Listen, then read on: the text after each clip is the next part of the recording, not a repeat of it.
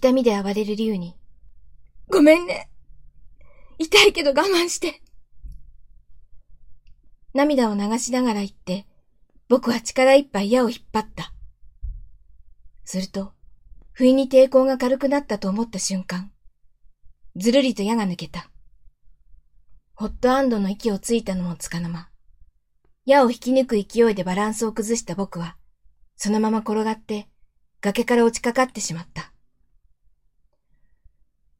掴まれるような木などはなく、かろうじて見つけた小さな出っ張りに手をかけ、なんとかよじ登ろうとするが、竜の血にまみれた手は滑り、必死で掴まれるところを探していると、スイフトにその手をガシッと掴まれた。スイフトが必死に僕を引き上げようとするが、滑る上に大怪我をしているために思うようにいかなかった。その時だった。突き上げるような衝撃が走り、また大きく地面が揺れた。くそ、こんな時に。スイフトがうなるような声を出し、僕の手をさらに強く握りしめた。しかし、大きな揺れの影響で僕たちの周囲が崩れ始めた。このままでは二人とも助からない。そう思った僕はスイフトに向かって言った。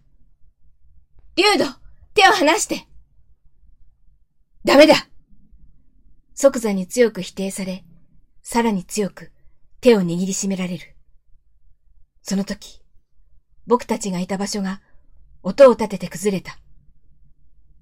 それでも僕の手は、竜度に強く握りしめられたままだった。二人があと少しで地面に叩きつけられるという時、ふわりと体が浮いたような感じがして、どこからか声が聞こえてきた。心優しい人の子よ。この国の人々が地面の揺れを我のせいだと言っていることは知っています。この無知で愚かな国は遠からず滅びます。ここはあなた方の住むところではありません。元いた世界に帰りなさい。矢を抜いてくれてありがとう。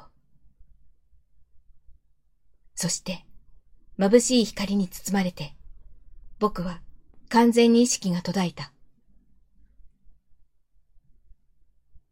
僕は手首に痛みを感じて目を覚ました。ここは、見覚えのないカーテンが目に入り、僕は混乱した。カーテンの隙間から差し込む日差しが眩しくて、目をかばおうとして手を持ち上げようとすると、びくともしない。動かない手に視線を向けた僕は、驚きの声を上げた。その声で、彼の眉間にシワが寄ったのを見て、僕はそっと彼の名前を呼んだ。尾形。すると彼は飛び起きて、僕の顔をじっと見つめ、そして次の瞬間、彼に抱きしめられていた。